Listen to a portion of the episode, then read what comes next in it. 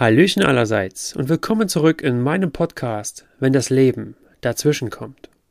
Mein Name ist Ken Nistulik und als Experte für Stresskompetenz war ich Anfang April bei einem Workshop von Martin Jäger. Der Name wird dir mit Sicherheit aus einer der vorherigen Folgen bekannt vorkommen. Hier ging es um das Thema Zen und Körper-Geist-Training. Doch heute soll es nicht um Martin oder unseren Workshop gehen, sondern vielmehr um Nina.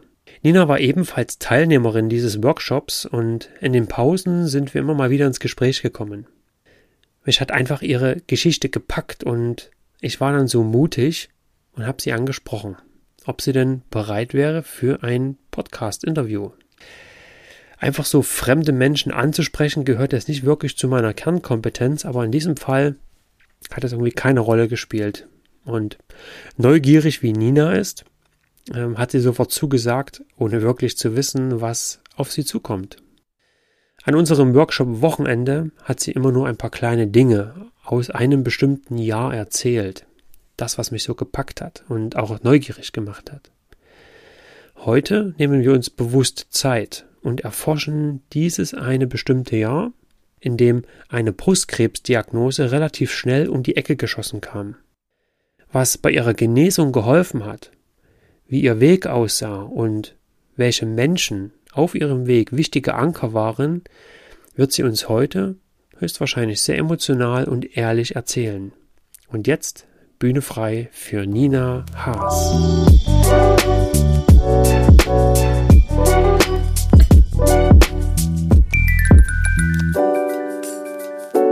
Herzlich willkommen im Podcast, wenn das Leben dazwischen kommt. Wir haben uns auf einem schönen Seminar kennenlernen dürfen und ich freue mich total, dass ich dich für ein kleines Gespräch äh, gewinnen konnte.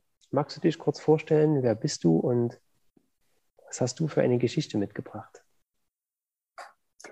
Ich freue mich auch riesig, dass ich heute da sein darf, Ken. Also war für mich eine totale Überraschung, diese Frage gestellt zu bekommen. Und irgendwas hat spontan in meinem Bauch gesagt, ja, machen.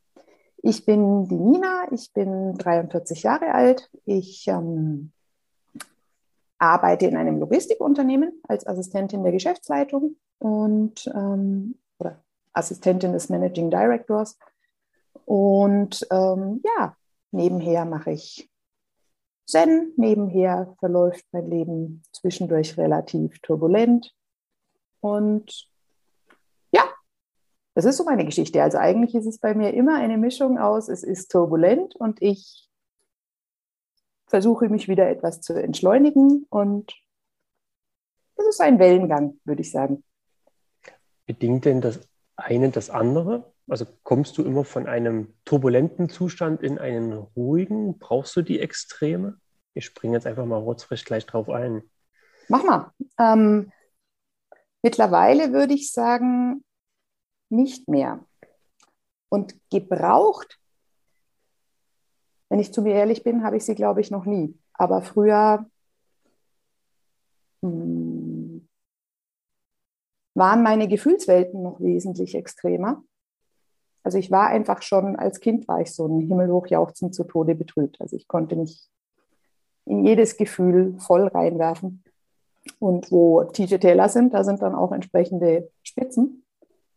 Und früher gab es mich ohne das gar nicht. Und mittlerweile würde ich sagen, hat sich das stark gemäßigt. Das ist jetzt natürlich immer eine Frage des Blickwinkels, aber da ich weiß, wo ich herkomme, weiß ich, dass es sich stark gemäßigt hat.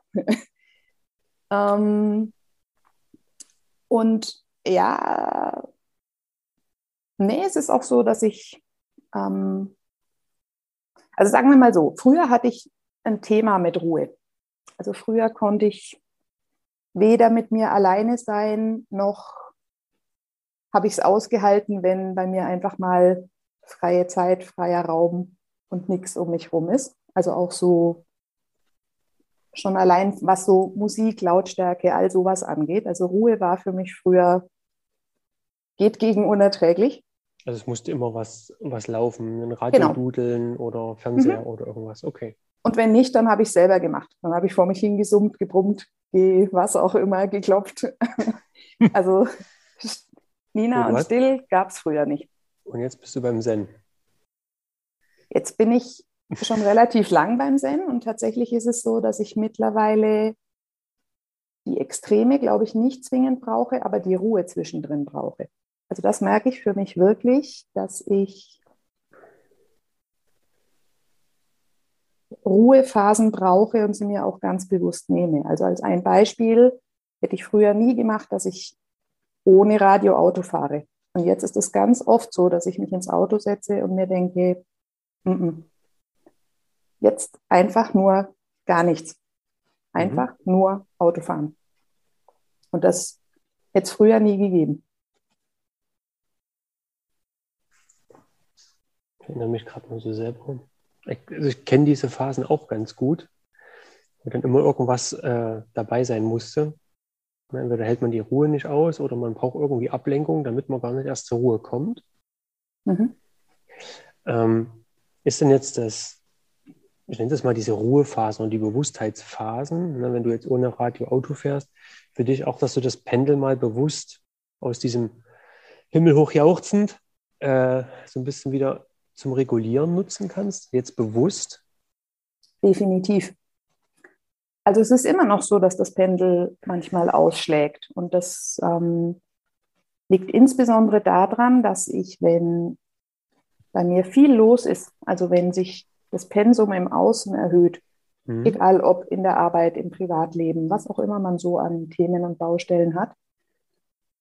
Ähm, dann neige ich nicht dazu, mir anzugucken, ob man da vielleicht irgendetwas reduzieren könnte und einfach weniger machen könnte, sondern ich erhöhe mein Tempo. Und das ist tatsächlich immer noch so was, wobei, also eine Richtung, in die ich sehr oft gehe und bei der ich mich aber mittlerweile immer wieder selber sehe.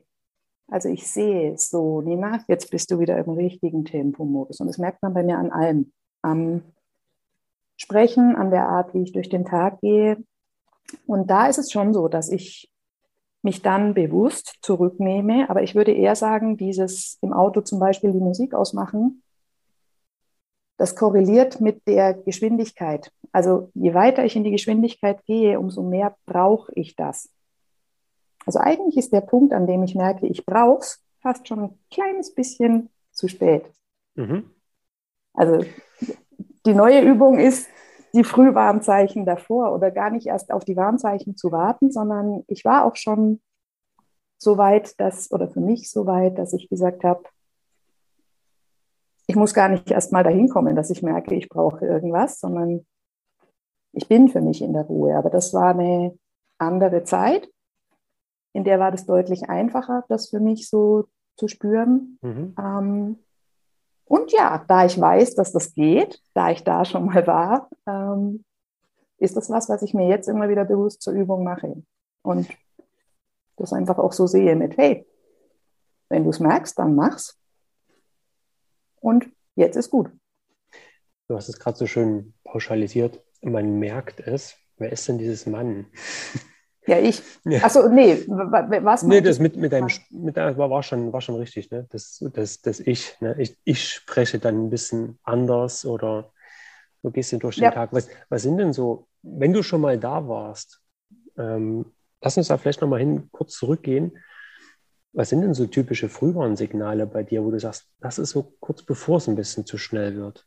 Hast du da so zwei, drei Dinge, die du wahrnimmst, bewusst? Vielleicht auch rückblickend. Mhm. Ich versuche mich da jetzt gerade mal hinzuversetzen. Also definitiv ist es dann, wenn ich, ja, wenn ich Freiräume in meiner Terminplanung anfange zu füllen. Also sprich, wenn ich nicht darauf warte, bis alleine von irgendwoher irgendwas kommt, sondern wenn ich merke, ach, da ist noch ein Loch, da könnte man ja das und das reinsetzen. Und das ist sowas, woran ich merke, ah, jetzt sind wir wieder an dem Punkt, wo ich für mich das Gefühl habe, oh, jetzt kriege ich nicht alles, was ich wollen könnte unter einen Hut.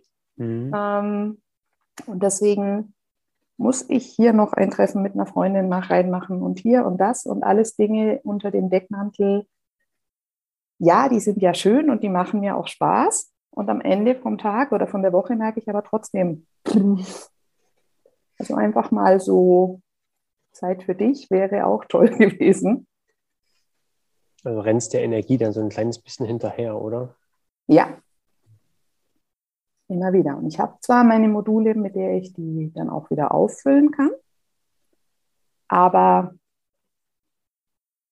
ja, also noch schöner wäre wieder an dem Punkt zu sein, wo Energie für alles da ist, vielleicht sogar ein bisschen mehr, als man braucht oder als ich brauche. Und mhm. ähm, es einfach sein lassen.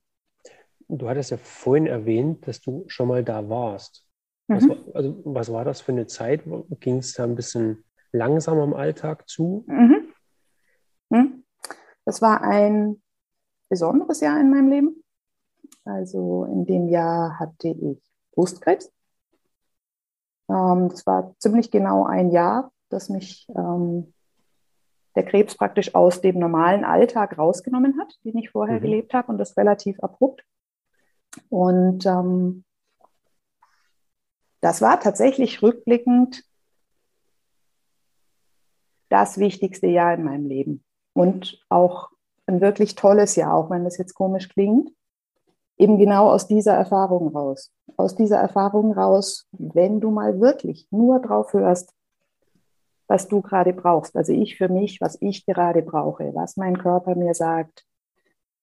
Und wirklich nur danach handle. Und das ist, in dem, ist mir in dem Jahr, ja,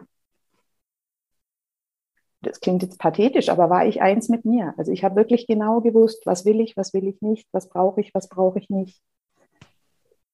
Und hatte eben den Raum, dadurch, dass ich in der Zeit nicht gearbeitet habe, dass ich nicht mich irgendwelchen scheinbaren Verpflichtungen unterworfen habe, sondern mir wirklich mhm. die Freiheit genommen habe, überall zu sagen, will ich, will ich nicht, kann ich, kann ich nicht. Und mehr. Man in dem Jahr auch eine scheinbar andere Legitimation für diese Entscheidungen hat, ähm, war das selber, ganz anders möglich. Für sich selber dann? Also so als, wenn man jetzt mal klassisch, nein, ich möchte das nicht, Mhm. Und das als Hintergrund noch, okay, ja, ich habe ja noch die Diagnose, die jetzt das Nein für mich selber ein kleines bisschen rechtfertigt und mhm. das Fundament stabiler macht. Okay. Also natürlich in erster Linie für dich selber. Es ist schon auch so, dass du im Außen da Unterschiede merkst. Nur Fakt ist ja, dass es da nur darum geht, halte ich das, wenn ich das jetzt mache und sage, ich will irgendwas nicht oder ich mache irgendwas nicht, ähm, halte ich es aus, wie die Reaktion im Außen ist. Mhm. Weil die Legitimation habe ich ja eigentlich immer. Das ist so eine Grundfrage. Warum sagt man denn immer wieder mal nicht seine Meinung, wie sie gerade ist? Weil man dann mit der Reaktion umgehen können muss. Und das war in dem Jahr deutlich anders. Mhm. Jetzt sprichst du natürlich relativ frei und auch offen und optimistisch davon, als du dann die Diagnose bekommen hast. Bist du dann auch schon so locker flockig damit umgegangen oder hat es dich dann schon so ein bisschen mh, hm, angefasst? Es hat mich im ersten Moment sehr gezwirbelt, aber aus einem ganz anderen Grund, als man denken könnte. Also es war, mh, hm, ich hatte vorher beruflich ein relativ sportliches Jahr, mhm. also in dem größere Projekte anstanden. Da war ich auch noch in einer Führungsposition in dem Unternehmen und habe ja sehr viel Zeit und Energie in die Arbeit gesteckt. Aber das war wirklich auch, also ich bin in der Arbeit aufgegangen. Das war so mein Lebensmittelpunkt. Mhm. Ähm, und hatte drei Jahre vorher mit Zen, mit Zen begonnen. Und ja. das hat sich dann auch so parallel so ein bisschen aufgebaut an Intensität. Und ich hatte ähm, Ende 2015 für mich beschlossen, dass ich meinem Chef, also ich hatte meinem Chef nicht nur beschlossen, ich hatte ihm einen Plan vorgelegt und habe gesagt, hier, die und die und die Projekte sind zu Ende. Das ähm, haben wir alles in dem Jahr geschafft. Und jetzt mhm. ist es so, dass ich für mich merke, das nächste Jahr muss ein bisschen, möchte ich mir für mich nehmen. Da möchte ich mich mehr in den Vordergrund stellen. Ja. Und habe ihm also schon einen Plan gemacht mit, ähm, ich glaube, vier Wochen unbezahltem Urlaub inkludiert, plus meine ganzen Urlaubstage, dass ich alle Zen sieben Tages-Sessions in meinem Kloster mitmachen kann. Das war damals so mein Plan, dass ich gesagt habe, ich intensiviere das Zen, ich nehme mich mal aus der Arbeitswelt mehr raus und gehe mal wirklich diesen Weg. Rückwärts mhm. betrachtet natürlich auch wieder mit einem, es mussten gleich alle sein. Man konnte nicht erst mal natürlich. mit irgendwie einem nacheinander anfangen, sondern gleich ein ganzes mhm. Jahr durchgeplant. So. Und das war also mein Plan, den habe ich in die Tat umgesetzt. Es war gerade, mein Chef hatte das abgesegnet, alles wunderbar. Und es hätte im Januar das erste Session sein sollen. Und da habe ich sowas gekriegt wie eine Grippe. Also so ein Anflug von Grippe konnte mhm. da also nicht sein. Und gleichzeitig war eine Untersuchung, die eben ja, über einen vergrößerten Lymphknoten eine Auskunft geben sollte, was mit dem ist. Aber ja. noch mit der Ansage, nee, Krebs ist es auf gar keinen Fall. Mhm. Ja, und to make a long story short, eine Woche später hieß es dann, ähm, wir wissen jetzt, dass Sie Krebs haben. Sie wussten zu dem Zeitpunkt noch nicht wo, weil eben nur in dem Lymphknoten klar war, mhm. das, was da ist. So, und da ist für mich erstmal, bin ich komplett in die Position gerutscht, scheiße, warum jetzt?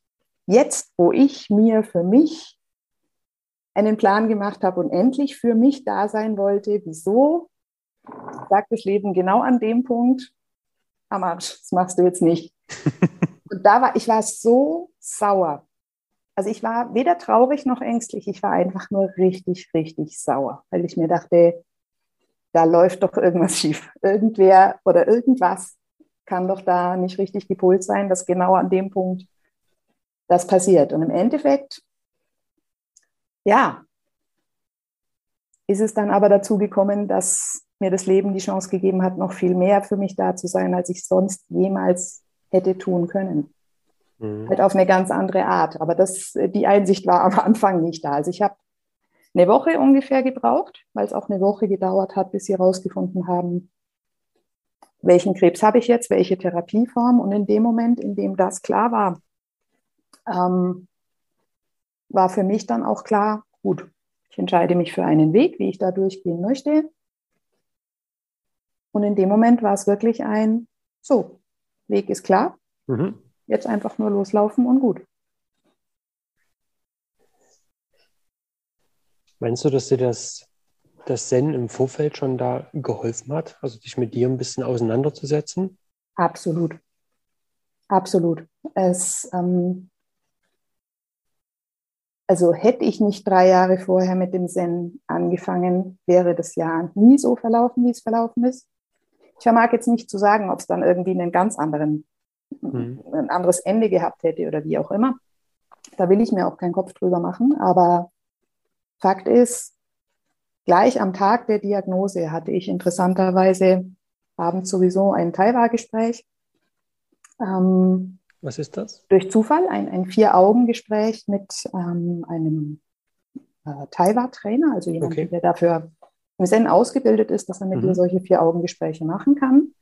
Und eigentlich war das für mich der Plan, also das Thema wollte ich äh, da besprechen mit, ich habe gerade das Gefühl, dass mein Geist was anderes will als mein Körper. Mein Geist will komplett nach vorne. Mein Körper sagt aus irgendeinem Grund, nee, mache ich nicht mit. Ja, und am Abend war dann auch klar, woran das liegt. Mhm. Ähm, und dann bin ich da rein und es hat sich sofort danach mein Zen-Meister bei mir gemeldet. Und wir haben uns dann einmal getroffen und er hat eine besondere Initiation gemacht und ähm, das war am ersten Tag natürlich noch alles viel, aber trotzdem hat das schon für mich den Ausschlag gegeben, da mit einem anderen Vertrauen reinzugehen, sowohl mein Weg vorher als auch dieses, da direkt diese Anbindung zu haben. Und mhm. ich war auch über das ganze Jahr immer wieder in meinem Zen-Kloster. Ich hatte Kontakt mit meinen Senis sowie auch ähm, mit anderen Freunden und es war einfach alles unglaublich entspannt, unglaublich schön. Ich habe unglaublich tolle Kontakte geknüpft und die Grundhaltung war einfach, oder das, was mir am meisten geholfen hat, war dieses Vertrauen da rein, dass die Dinge so kommen, wie sie sollen. Mhm. Dass das Leben einen Fluss hat. Und wenn ich da nicht irgendwie anfange, dagegen zu paddeln oder das irgendwie großartig zu beeinflussen, dann läuft das. Und das war eine Erfahrung, die ich in dem Jahr gemacht habe wie in keinem anderen bisher. Aufregend. Was hast du denn mit der dieser Energie gemacht, die dann so direkt nach der Diagnose kam? Also es ist eine Art Wut gewesen, ne? so ein bisschen Ärger, Wut aufs Leben. Warum jetzt? Was, ach, muss das jetzt sein? Konntest du die Energie für dich auch erstmal wahrnehmen? Also, dass das auch Ärger und Wut ist? Das konnte ich total wahrnehmen. Das, okay. da konnte man nicht dran vorbeigucken, weil ich wirklich, ich habe vor mich hingeflucht, ich habe das auch ausgesprochen. Hm. Mir hat mein Zen-Meister einen unheimlich, also in der Draufsicht an dem Abend einen unheimlich tollen Hinweis gegeben. Und selbst auf diesen Hinweis habe ich in dem Moment geschimpft, weil ich gesagt habe, hey, am Arsch, ich bin doch kein Superman. Also da ging es um das Thema Selbstliebe, dass das mhm. jetzt wichtig ist, wo ich mir dachte, ich kann doch nicht, wie soll ich denn jetzt irgendwas lieben, was hier gerade so in die Kurze läuft? Also das ist doch, ich bin noch nicht Superman, ich bin gerade einfach nur stinksauer, scheiß auf Liebe, scheiß auf Selbstliebe. Und das, also ich habe das jetzt noch sehr sanft ja. ähm, gehalten, aber damals war es wirklich so, ich bin ja schon so ein bisschen HB-Männchen da drüben in meiner kleinen Mini-Sendo, also an dem Platz, an dem ich ja. in meiner Wohnung meditiere, rumgehüpft, habe geheult, habe geknurrt, habe wirklich, ich war einfach nur stinksauer. Und am nächsten Tag hat es schon angefangen, sich zu setzen. Und das okay. war, das war diese Erfahrung. Also es, erstens war es gut, dem in dem Moment auch Raum zu geben, wenngleich da natürlich auch wieder Zweifel da waren, so mit, hm, kann man denn jetzt irgendwie so reden? Aber die, die waren wirklich nur minimal, sondern in dem Moment war ich einfach stinkig und hatte auch das Gefühl dafür, jedes Recht der Welt zu haben.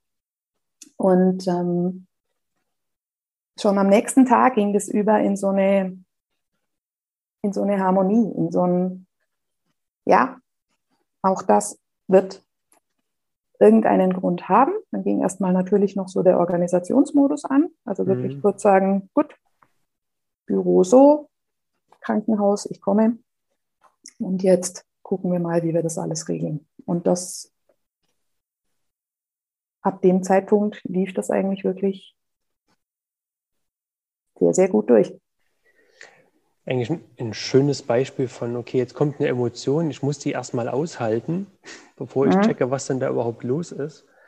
Will ich denn die Emotionen dann halten, also einfach das Aus wegnehmen und dann daraus, und das sieht man, glaube ich, gerade bei dir extrem schön, eine Haltung entwickeln.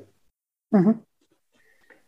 Also von, egal was da jetzt gerade für eine Riesenemotion um die Ecke geschossen kommt, aus welchem Grund auch immer, ich glaube, man hat immer die Möglichkeit, die Emotion vom Aushalten ins Halten zu bringen. Und dann kann man mhm. immer sagen, okay, wann kann ich sie loslassen? Und der nächste Schritt ist dann die Haltung zu entwickeln. Ne? Und das ist bei dir jetzt so schön, dieses, okay, für weiß, für was es gut ist. Ich kann jetzt da schön äh, daraus lernen und wachsen. Und du hast es jetzt als Harmonie beschrieben. Das fand ich sehr schön. Hm. Also es wär, wäre verlogen zu sagen, es gab nicht innerhalb von dem Jahr schon zwischendrin auch mal den einen Tag oder den anderen, an dem man gesagt hat, hm, heute geht es mir einfach schlecht. Aber es war nie der Punkt da, wo ich gesagt habe, der Krebs nervt mich oder irgendwas, sondern das waren dann einfach so Tage, also was ich in dem Jahr auch extrem gut merken konnte, war, wie Körper und Psyche sich beeinflussen, wie mein Denken und das, was ich daraus mache, also eigentlich das, was du sagst mit der Haltung, wie das das Körperliche beeinflusst. Mhm. Weil in dem Moment, wo ich down war, wo ich traurig war, wo ich gesagt habe, boah, schaffe ich alles irgendwie nicht, ist sehr, sehr anstrengend, was es ja tatsächlich ist. In dem Moment ist der Körper mitgegangen und ich habe mich viel schlechter gefühlt als vorher. Und wenn es mir aber körperlich schlecht ging und ich habe gesagt, ja, es ist jetzt so, ist der Tag nach der Chemo, der ist halt nun mal Mist, aber hey, du bist hier zu Hause, du kannst dich hinlegen, du schläfst, du machst einfach das, was jetzt für dich das Richtige ist, dann ging das alles viel, viel besser. Und das macht einen himmelweiten Unterschied. Und das denkt man immer nicht. Man denkt immer, wow, es passiert körperlich irgendwas und darauf reagieren die Gefühle. Nee, ganz oft ist es tatsächlich andersrum. Mhm. Das wurde, wurde unheimlich schnell klar und wirklich ganz, ganz klar in der Zeit. Schön. Ähm, wie wurde bei dir so die, die nächsten Schritte dann nach Diagnose? Also du hast gerade gesagt, okay, du hast eine, eine, Chemotherapie bekommen, mhm. zumindest so als Zyklus. So genau. klassisch mit Chemotherapie dann, dann durchgelaufen?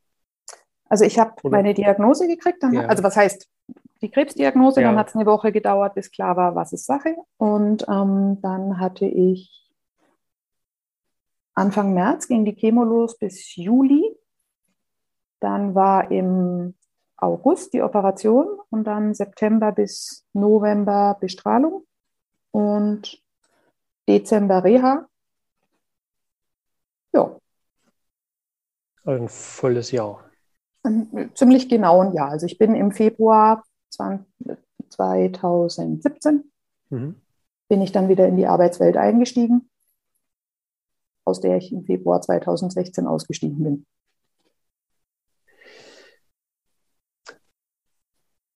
An gleicher Stelle wieder eingesprungen? Yep. Also das war ein gigantischer, also fand ich wirklich unglaublich toll von meinem Unternehmen. Nicht nur, dass meine Chefs wirklich nah an mir dran waren, immer wieder nachgefragt haben, mal mit mir sich mit mir getroffen haben, um wirklich auch wahrzunehmen, wie es mir geht oder mal Blumen geschickt haben. Also das war schon ganz toll. Mhm. Aber auch diese Position hat genauso, wie ich sie, also nicht genauso, wie ich sie verlassen habe, aber eins zu eins die Position hat auf mich gewartet das ganze Jahr, bis ich wieder da war. Und das ist tatsächlich was, was mir heute noch feuchte Augen macht, weil ich das ganz großartig fand. Also sie haben, es haben alle zusammengeholfen, praktisch diese Lücke zu füllen und zu sagen, man kriegt das irgendwie hin. Mhm. Und wenn ich wieder da bin, dann kann ich genau dort starten, aber ohne irgendeinen Druck. Wie geht es denn ja gerade, wenn du das so aussprichst? Ja, da merke ich jetzt noch, wie gesagt, mhm. wie die Augen feucht werden, wie ich das in der Brust spüren kann. Das ist einfach, das ist toll. Das ist genau der Grund, warum ich in dem Unternehmen bin, in dem ich bin und mich da nach wie vor mit meinen Chefs so wohlfühle. Auch wenn ich jetzt in einer anderen Position bin, aber das hat andere Gründe. Ja, schön, da zieht ein Strahlen durchs Gesicht. Ja. Nina, ich würde gerne noch mal so einen kleinen Schwenk zurück machen in dein besonderes Jahr. Ja. Ähm, wie ist denn dein Umfeld damit umgegangen? Also konntest du dein Umfeld mit integrieren? Ist es mitgegangen? Hat sich da was verändert? Absolut. Also waren viele Fragen und ab, ja. mit absolut habe ich jetzt auf die geantwortet, konnte, konnte ich das in mein Umfeld integrieren. Also ich habe von Anfang an entschieden, sehr, sehr offen damit umzugehen. Mhm. Und das war insofern auch eine relativ bewusste Entscheidung, als mich einer meiner Mitarbeiter, also ich bin direkt nachdem ich im Krankenhaus die Diagnose gekriegt habe und klar war, dass ich am nächsten Tag dort wiederkommen soll, bin mhm. ich noch in die Firma gefahren, weil da war ja mein Laptop noch hochgefahren und ich habe gesagt, ich bin nach der Mittagspause wieder da. Also war ich dann ja auch, aber habe eben meinen Chef aus seiner Besprechung geholt, habe mein ganzes Team zusammengetrommelt und habe gesagt, also das ist das, was ich gerade erfahren habe. Heißt, ich bin ab morgen nicht mehr da und ähm, habe dann kurz aufgezählt, was praktisch bei mir aus meiner Sicht auf dem Tisch liegt, was mein Chef praktisch irgendwie anders organisieren muss. Und da hat einer meiner Mitarbeiter mich gefragt, wie ist denn dazu jetzt die Kommunikationsregel? Was ich eine spannende Frage fand, aber eine sehr, sehr durchdachte und gute, weil er so gemeint hat, wie, wie sagen wir denn jetzt den Leuten, warum du nicht da bist? Dann habe ich mhm. gesagt, also ihr müsst es jetzt nicht zwingend an die Wände tapezieren, aber wenn jemand fragt, warum ich nicht in einem Termin bin oder nicht da bin, wo man mich vermuten würde, dann sagt ihr ganz normal, ich bin nicht da und das kann sich auch noch eine Zeit hinziehen. Wie lang kann ich Tag heute einfach noch nicht sagen. Mhm. Also ihr dürft ganz normal sagen, sie hat Krebs und ist jetzt eben eine Zeit lang nicht da.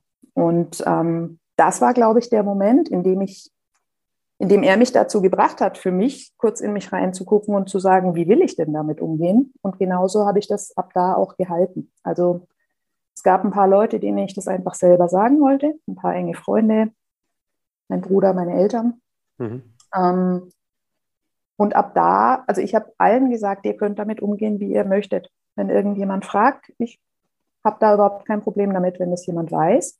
Und das entspannt eine Sache unglaublich, weil ich in der Chemo auch viele Leute kennengelernt habe, die gesagt haben, oh, sie können das so im, im Berufsalltag nicht sagen und sie biegen das irgendwie hin und gehen dann trotzdem arbeiten, obwohl es eigentlich nicht geht. Mhm. Und das waren zum Beispiel alles so Geschichten, puh, die möchte ich mir gar nicht vorstellen. Und mein Umfeld hat geschlossen sehr, sehr gut darauf reagiert. Es haben mich viele Leute gefragt. Also es ist erstaunlich, wie man wahrnimmt, wie eine Unsicherheit da ist, wie man mit dir umgehen soll.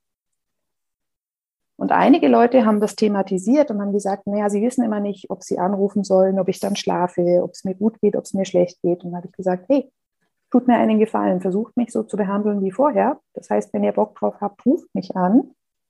Das Einzige, womit ihr umgehen müsst, ist, dass ich völlig ehrlich sagen werde, ich kann gerade nicht oder ich will gerade nicht, wenn es so ist.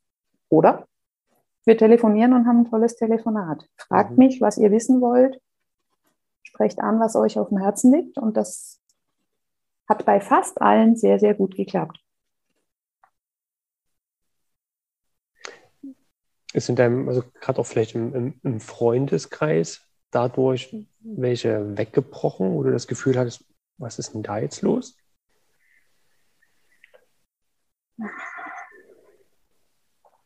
Kaum. Mhm. Also es äh, ja, gab tatsächlich eine Freundschaft, die dadurch im Nachhinein gelitten hat. Also es gibt zwei Sachen. Das eine sind Leute, die sich wirklich so relativ am Ende des Jahres, hat sich ein Kollege bei mir gemeldet. Das fand ich eine total spannende Geschichte, der sich bei mir entschuldigt hat, dass er sich das ganze Jahr nicht gemeldet hat und gesagt hat, er ist jetzt ganz ehrlich, er wusste nicht, wie er damit umgehen soll. Es mhm. ist ihm nichts eingefallen, was er hätte sagen oder fragen können. Und deswegen hat er es nicht gemacht. Und dem habe ich geschrieben und habe gesagt, hey, kann ich total nachvollziehen, ist vollkommen in Ordnung und ich finde es total klasse, dass du das jetzt von dir aus so ansprichst. Also ich meine, da wäre mir gar nicht so riesenhaft aufgefallen, dass der Kontakt nicht da war, weil ich auch nie durchgegangen bin, oh, wer meldet sich denn jetzt und wer meldet sich nicht, sondern. Schön mit Strichliste. Genau. Ich habe mich einfach gefreut über die Kontakte, die da sind und die sich ergeben und das hat alles so gepasst. Ähm, bei einem anderen Paar, mit dem ich enger befreundet bin, war, ja, ist gerade so ein bisschen schwierig, das mhm. zu definieren. Da war es tatsächlich so, dass dadurch, dass hm, die dieses Jahr so gar nicht mitgegangen sind, es lag aber auch daran, dass eine ziemliche Entfernung zwischen uns ist, hat man danach gemerkt, dass es schwierig wird, daran anzuknüpfen, weil ich mich natürlich in diesem Jahr verändert habe. Mhm. Und das heißt, jemand, der dich vorher sehr, sehr gut gekannt hat, und dann dieses Jahr verpasst komplett in der Entwicklung. Das merkt man bis heute, dass das schwierig ist. Mhm. Weil da dann die Frage ist, hm, will ich den anderen denn so verändert, wie er ist, annehmen? Kann ich ihn so annehmen? Passt das noch für mich? Und das hat tatsächlich so ein bisschen einen nachhaltigen Knacks gegeben, der irgendwie immer noch schwierig ist. Also habe ich jetzt schon lange nicht mehr bewusst darauf zurückgeführt. Ich merke nur, als du mich das gerade gefragt hast, merke ich, dass es tatsächlich immer noch schwierig ist. Und mhm. die, der Grundstein für dieses schwierig war tatsächlich da. Aber auch das ist was. Ja, ist schade, aber völlig in Ordnung und grundsätzlich. Darf erstmal alles sein. Darf das sein, genau. Mhm. Aber schön. Das ist halt trotzdem relativ viel Transparenz. Und das ist, glaube ich, das, was, was man dir wirklich ähm, zugute halten kann, ne? dass du relativ offen, transparent kommuniziert hast, wie, wo, was. Ich glaube ja. Also ich glaube, dass es das für die Leute wesentlich leichter gemacht hat. Also wir hatten auch, Und auch wir hatten da, ja, auch für mich, definitiv. Weil, also das habe ich immer gar nicht verstanden, warum jemand sagt, oh, das kann ich niemandem erzählen. Mhm. Ich mich immer gefragt, ob die Leute das nicht machen, weil sie glauben, jemand anders damit zu verletzen oder ob sie es nicht machen, weil ja aus irgendeiner Eigenmotivation raus. Und die war mir nie klar, wie man das ja. für sich so wollen kann, dass man sich irgendwie verstecken muss und so alles mit sich selber ausmachen und so. Und wir hatten da im Nachhinein, also in der Situation war es schon speziell, aber im Nachhinein sind so Situationen lustig. Wir hatten wirklich auch so Situationen, wo mir dann mal eine Freundin um den Hals gefallen ist, als meine Chemo zu Ende war und ich einfach so total glücklich war und gesagt habe, so, tschakka, den Abschnitt haben wir durch. Ähm, und dann ist sie mir weinend um den Hals gefallen und hat gesagt, ähm, aber du stirbst doch nicht, oder? Und dann habe ich gesagt, hm, wissen tue ich das jetzt tatsächlich noch nicht, aber ich habe es nicht vor. Mhm. Und ähm, so dieses, du merkst, was die Menschen in deiner Umgebung da auch für ein Päckchen mit sich rumtragen. Und da finde ich schon, also da finde ich es im Nachhinein schön, dass ich das vielen offensichtlich auch durch diese Offenheit und durch dieses, hey, sprecht an, was für euch schwierig ist, ähm, dass man, dass ich das denen damit auch so ein Stück weit nehmen konnte, glaube ich zumindest. Wo es ja im ersten Schritt nicht deine Aufgabe ist. Nee, habe ich auch nicht als meine Aufgabe empfunden. Okay. Also das war nie so, dass ich da irgendwie das Gefühl hatte, etwas tun zu müssen, aber mhm. es hat sich irgendwie so ergeben. Okay. Also es war auch ganz oft so, dass mich Leute irgendwie gefragt haben, wie schaffst du es denn so, damit umzugehen? Und dann war die tatsächlich ehrliche Antwort, was ist denn so? Also wie, wie gehe ich denn? Ich, ich gehe einfach so damit um, wie, wie mir gerade ist also ich hatte tatsächlich gar nicht das Gefühl, da irgendwas Besonderes gemacht zu haben. Das kommt teilweise erst so im Rückblick, Draufblick. Aber in der mhm. Situation, in der ich drin war, hm,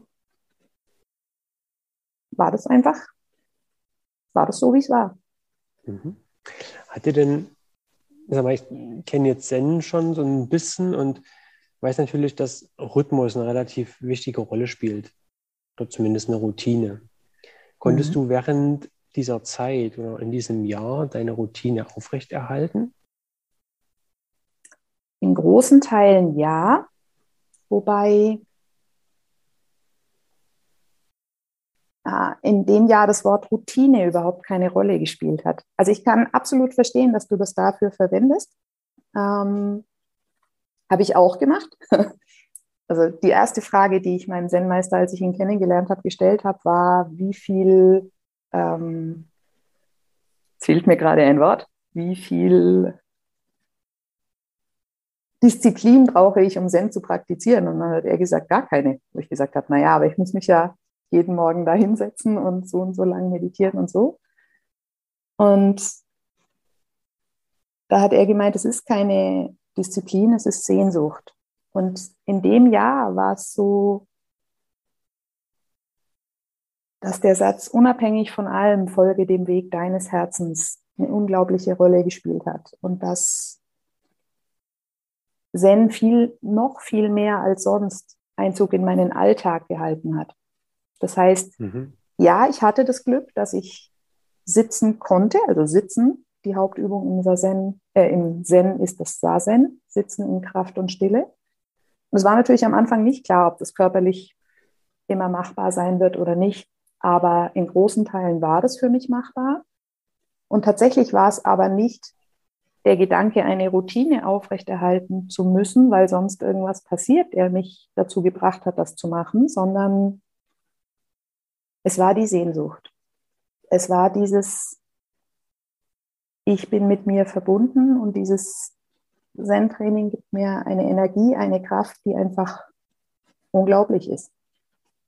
Und ich war auch sehr viel in meinem Zen-Kloster, auch bei Seminaren, in der Freiheit praktisch mit teilzunehmen, das Programm mitzumachen, so gut es, so gut es geht oder so, so weit ich mich damit gut fühle, aber auch jederzeit sagen zu können, so und jetzt lasse ich aus und ich sitze in der Wiese oder ich liege im Bett oder ich mache das, was für mich gerade gut ist. Und diese vollkommene Freiheit im Außen, die hat dazu geführt, dass ich für mich einfach genau wusste, was jetzt dran ist. Mhm. Ohne dass ich suchen musste.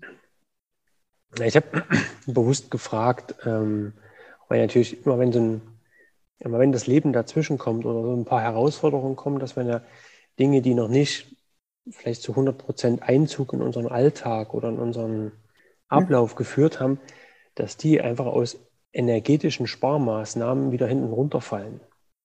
Wäre es bestimmt, wenn ich es erst da angefangen hätte. Und mit Sicherheit. Das so, ne? Und dann daraus, glaube ich, so diese von Disziplin zur Sehnsucht ist eine schöne, äh, ein schönes Bild, das zu, zu generieren. Und du hattest ja dein Jahr ein bisschen anders geplant. Ist es dir denn dann in dem Moment leichter gefallen, so von dieser Struktur und diesem Plan, den du dir so erarbeitet hast, ein bisschen abzurücken und den vielleicht so deine Leitplanken etwas breiter zu setzen? Oder hast du im ersten Moment schon gedacht, oh, mindestens jetzt fällt das Seminar aus, da kann ich nicht und ah, ist, mm. Absolut. Also, naja, auch da war es so. Im Prinzip so, wie ich gesagt habe, dass das Wort Routine und Disziplin in dem Moment weggefallen ist. Mhm. So ist auch das Wort Plan machen weggefallen. Und trotzdem war ich bei fast jedem Session in irgendeiner Form dabei und war zwischendrin im Kloster aber nicht, weil ich es geplant hatte, sondern weil die Lust und die Zeit da war und es mir so ging, dass ich es machen konnte. Aber das war tatsächlich was ganz anderes als am Anfang des Jahres, wo ich sauer war, dass genau dieser Plan nicht aufgegangen ist. In dem Moment war es kein Plan mehr, sondern in dem Moment war es ein, wie cool, guck mal, ich kann das machen. Also insofern, ja, diese, diese Planung und dieses ganze Starre in mir, das hat sich in dem Jahr sehr stark aufgelöst. Konntest du denn diese neue Flexibilität und dieses vielleicht ein bisschen genauer hinhören, dann auch in die nächste Zeit mit reinführen oder übernehmen? Oder ist so die Power Nina wieder ein bisschen zurückgekommen? Du siehst mich lächeln. gar, gar ein wenig mehr schmunzeln. muss, ich, muss ich ganz klar sagen, in Teilen. Ja. Also das Bewusstsein ist da. Und das ist im Prinzip das, was ich vorhin auch zu Beginn gesagt habe, dieses, ich weiß, dass es diesen Zustand gibt. Ich weiß, dass ich in diesem Zustand schon war, wo wirklich Planen, Disziplin und dieses bei mir müssen und wollen ähm, keine Rolle gespielt hat. Ich komme immer wieder an diese Punkte und ich merke schon, dass das noch in mir drin ist. Also gerade so das Planerle, das Struktur braucht und das irgendwie planen muss, weil sich dann sicher fühlt und weil ähm, ich dann eben, wie ich vorhin gesagt habe, noch mehr Dinge in meinem Alltag unterkriege. Das kommt mhm. immer wieder. Und da muss ich auch sagen, das ist jetzt während der Corona-Zeit ähm, auch nochmal, ja, hat der Teil in mir wieder deutlich mehr Raum gekriegt und auch aufgenommen. Aber es ist das Hinschauen ein anderes. Es ist, ich, ich bin oft an dem Punkt, wo ich mir denke, oh Mann, gibt es denn Dinge, die irgendwann mal aufhören oder musst du da in Endlosschleifen immer wieder durch? Dass ich mich eben wieder an dem Punkt sehe, wo ich da sitze und merke, oh Mann, viel zu viel in einen Tag gepackt. Am Ende sitzt du da und bist irgendwie energie- und kraftlos. Mhm. Aber das ist ein anderer Blick als vorher. Das ist ein, ich sehe das, ich sehe das jetzt und ich ändere es jetzt. Und ich bemerke es ganz anders und ich handle daraus anders. Und ja, es nervt mich manchmal, dass es trotzdem wiederkommt und dass man diese Dinge scheinbar in einer Endlosschleife bearbeiten muss oder ich für mich bearbeiten muss. Man denkt ja immer, man ist der Einzige, dem es so geht. Äh, aber ich weiß für mich, wenn ich tief in mich reinschaue, dass sich Dinge verändert haben, dass ich Dinge verändert habe und dass das ein Weg ist, der weitergehen wird und darf. Und ja, dass sich da immer wieder Schleifen mit einbauen werden, dass sie mich nerven werden und dass ich sie trotzdem irgendwie belächeln kann. Und darum geht es doch auch los. Das ist ja ein Stück weit auch Leben, oder? Also immer mal wieder, sonst wird es ja auch langweilig. Ja, zu langweilig wäre da, glaube ich, noch ein bisschen Luft. Aber also bestimmte Dinge bräuchte ich nicht zwingend immer wieder, ohne ja, aber, die mir langweilig werden würde. Aber so, du hast schon recht. So wie du eingangs gesagt hast, ne, die, die kleine Nina, die war halt auch schon ich sag mal, das Pendel in allen Richtungen, aber dann bis ganz, ganz oben oder mal mit Überschlag. Mhm. Insofern ist es, glaube ich, auch für dich vollkommen fein, wenn das Pendel auch mal schwingen darf. Mhm. Ja, und, und ich glaube, du hast jederzeit die Möglichkeit, dein Pendel mal kurz anzuhalten. Und du merkst aber auch, wenn es dir zu schwer wird, das Pendel auf der Position zu halten. Wenn du weißt, okay, jetzt muss es mal wieder ein bisschen mehr in Bewegung kommen. Und ähm, da hast du dir, glaube ich, eigentlich in deinem spannendsten Jahr ähm, die größte Flexibilität erarbeiten können. Ja. Und ja, und vor allem das Vertrauen. Das Vertrauen da rein, dass es diesen Zustand gibt, das Vertrauen da rein, dass die, also das Vertrauen hat in dem Jahr seine Grundbasis bei mir bekommen. Und das ist was, was sich seitdem tatsächlich kontinuierlich aufbaut. Mhm. Hast du Vertrauen schon vorher gehabt? Oder war das eher so ein Konstrukt? Aus jetziger Sicht würde ich sagen, nein, hatte ich nicht. Ich würde hm. sagen, das war eine entscheidende Veränderung in dem Jahr, die sich danach noch an ein paar Punkten entscheidend verändert hat. Aber vorher habe ich mir das zwar manchmal eingeredet, dass ich in Dinge vertraue, aber grundsätzlich war ich eher der Mensch mit mit Ängsten, mit Zweifeln, mit hm. ja, also es war ein Konstrukt, um auf deine Frage klar zu antworten. Ja, und ist ja vielleicht auch das, das Thema Struktur ganz hilfreich, um vielleicht Unsicherheiten in dem gar ein bisschen äh, eine Schippe zu schlagen. Ne? Ja. Ja, klar. Das macht es dann ja schon so ein Stück weit wieder rund und ähm, die Flexibilität kann, kann dann immer wieder äh, dazukommen. Das ist eigentlich ganz cool. Hm. Ja, und wie gesagt, also ich habe jetzt immer noch immer wieder mal Zweifel oder ähnliches, aber da ist ein Grundvertrauen drunter und das verändert es zu vorher. Und an das kann ich mich wirklich, habe ich das Gefühl, kann ich mich andocken. Gibt es denn was, wo, wie du jetzt dein Vertrauen, ich sag mal, weiterentwickelst, aufbaust, zum Blühen bringst? Machst du bewusst was oder ist denn das so tagtägliche Dinge, Entscheidungen, die da auf dieses Vertrauenskonto einzahlen? Also ich gehe meinen Zen-Weg weiter. Das hat daran einen großen Anteil. Ähm also auch wieder klare Antwort auf deine Frage. Nein, es gibt keinen ganz, keine ganz bewusste Entscheidung, wo ich sage, ah, da ich mein Vertrauen vergrößern will, mache ich jetzt das und das. Mhm. Das wäre der Planer von früher. Der hätte sich vielleicht ein Seminar rausgesucht mit dem Thema Vertrauen und hätte gesagt, so, das gehen wir jetzt mal an. Deswegen meine, Spitz, meine spitzfindische Frage. ähm, das ist es nicht. Ähm, also tatsächlich ist es, glaube ich, so, du hast das ganz gut beschrieben, mit diesen viele kleine Dinge, die ich tagsüber anders mache, als ich sie früher gemacht hätte, viele kleine Entscheidungen. Die Basis meines Zen-Wegs, das alles miteinander zahlt auf dieses Vertrauenskonto ein und ich merke, dass das da ist und das ist einfach ein Schatz, den ich habe und ja, der, wie du merkst, mich auch berührt. Mhm. Und das berührt auch mich.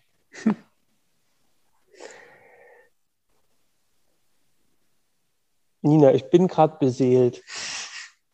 Und ich glaube, es braucht für den Moment nicht mehr.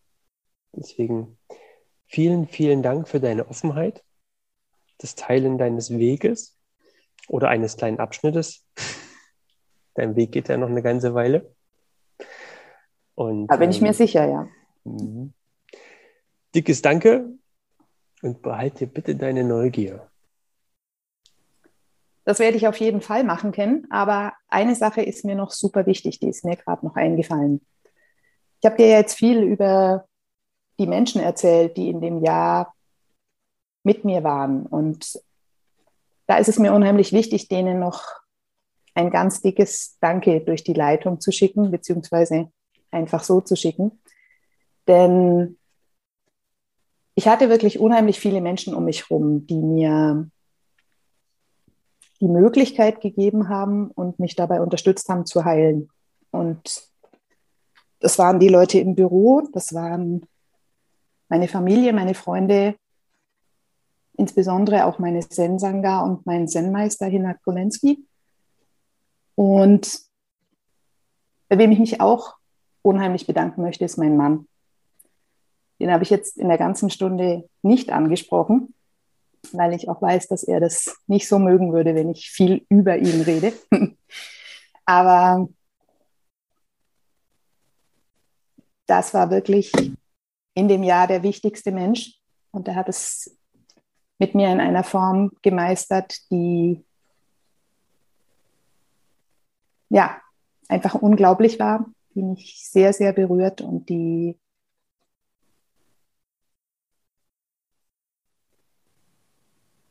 ja, die mir dabei geholfen hat, dass ich heute so dastehe oder da sitze, wie ich da sitze. Und das ist einfach was, wofür ich von ganzem Herzen dankbar bin. Oh, das ist ein, ein Schauer. das ist wirklich ein Gänsehautmoment. Und für alle, die nur zuhören, ich kann Ninas Augen sehen und sie strahlen ganz tief. Nina, mhm. schön, dass dir das noch an letzter Stelle eingefallen ist, dass der Dank auch denen gebührt, die deinen Weg mitgegangen sind. Vielen Dank an dich und vielen Dank an alle, die dich dabei begleitet haben und immer noch begleiten. Danke dir, Ken. Hm. Tschüss. Und bis ganz bald. Ciao.